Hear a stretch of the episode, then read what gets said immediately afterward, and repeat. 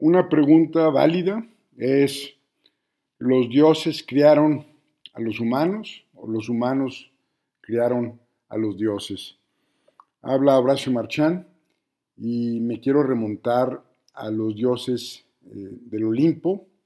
Eh, recordemos que tenemos una formación en el mundo occidental greco-romana por la parte cultural, por la parte ética o religiosa, tenemos una judeocristiana.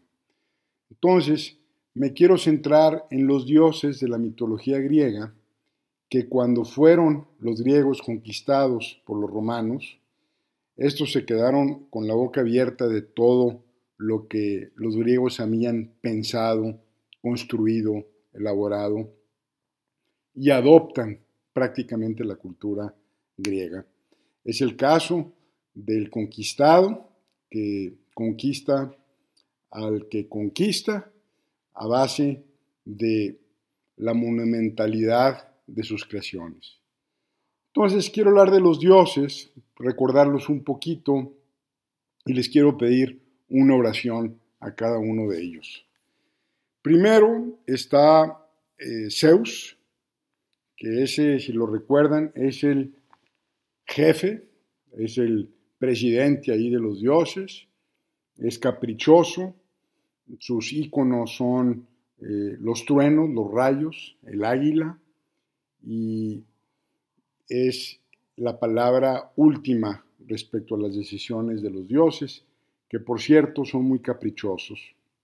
A diferencia de los dioses más modernos, por decir, los griegos conceptualizaron dioses muy humanos eh, y los llenaron también de defectos y de debilidades, y eso los hace todavía más interesantes. ¿no? Entonces, a Zeus le pido, dame truenos y relámpagos para sacudir las cosas, las organizaciones y las vidas monótonas y aburridas, empezando por la mía. Me paso con el dios Hermes, el dios mensajero, el que trae sus alitas en sus eh, pies, eh, y este misterioso personaje, también dios de la hermenéutica, es decir, del conocimiento eh, oculto, es también el dios de los mercaderes, del comercio. Suele ser muy, muy listo y como buen comerciante se sabe mover en los momentos correctos. A Hermes le pido que hazme astuto y buen mercader. Ayúdame a descifrar todo tipo de códigos y a confundir a mis enemigos. Con eso tengo Hermes. Poseidón, el dios del mar, el dios de la constancia, de las olas, le pido, Poseidón, lava mis complejos, miedos y culpas con tu agua salada. Hazme constante como la marea y fuerte como las olas gigantes. Sigue Afrodita, la diosa del amor, conocida por los romanos como la Venus de Milo, que nace del mar ante un capricho ahí de Cronos, emerge una figura bellísima, desnuda, y se convierte en la diosa del amor. A Afrodita le pido, dame amor hacia la vida, enamórame muchas veces y durante toda mi vida, y de preferencia que sea de la misma. Sigue Apolo, el patrón de las musas, del teatro, de la comedia, de la música, de la inspiración, un Dios, según dicen las letras, de belleza extrema. Por cierto, fue el único Dios que los romanos no cambiaron su nombre. Se llamaba Apolo en Grecia y se llama Apolo en Roma. Y le pido, Apolo, procúrame de balance y música Regrésame lo artístico y al equilibrio, y dame la poesis o la creación que mi espíritu requiere. Luego sigue Demeter o Demetria, eh, diosa de la tierra, mm, eh, una, una, diosa muy apasionada con la cuestión de todo lo que ocurre en la madre naturaleza.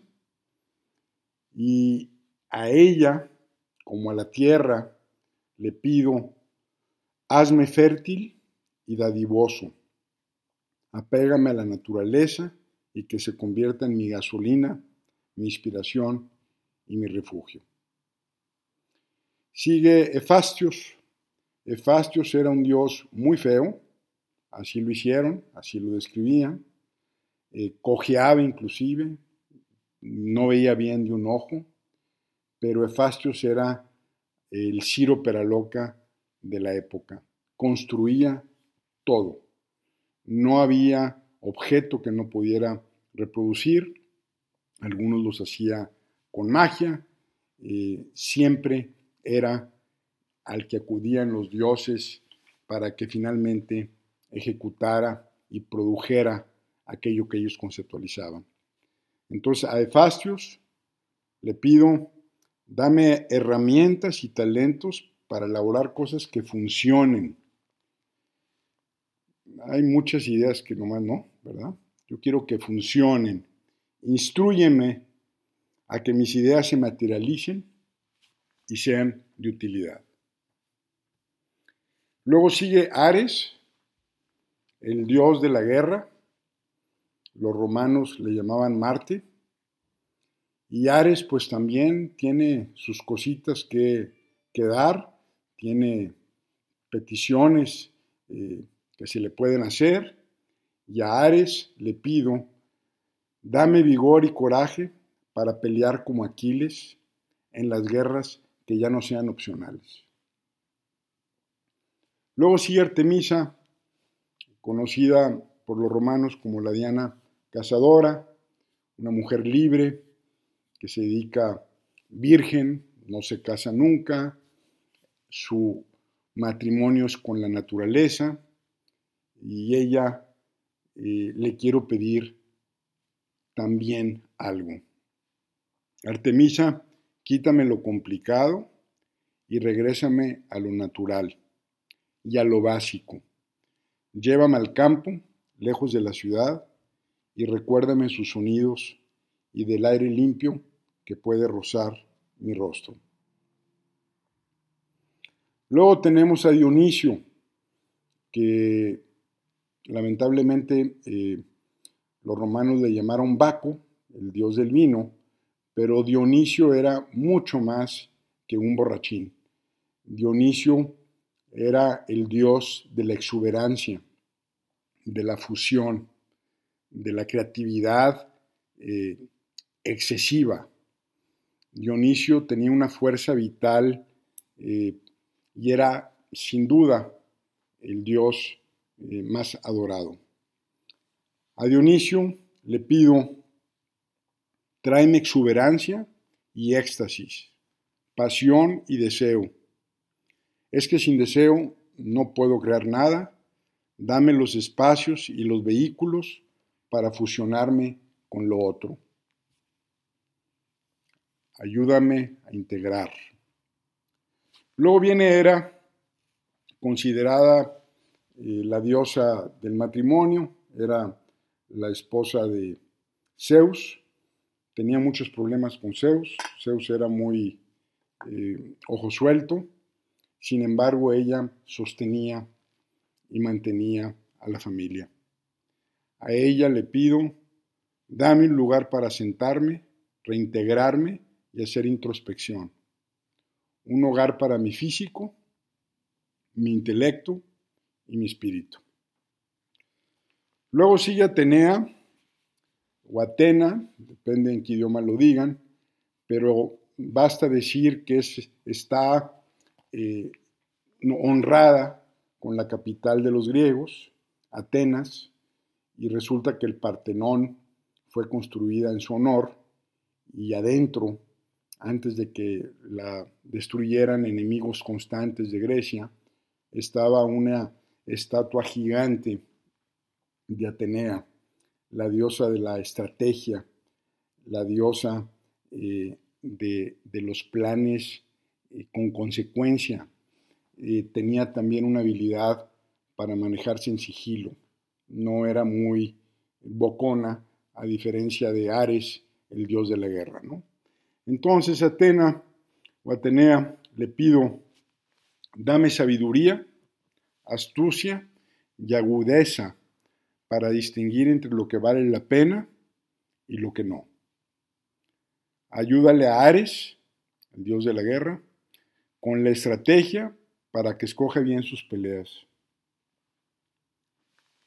Por último, me refiero a Hades, eh, que era el dios del inframundo.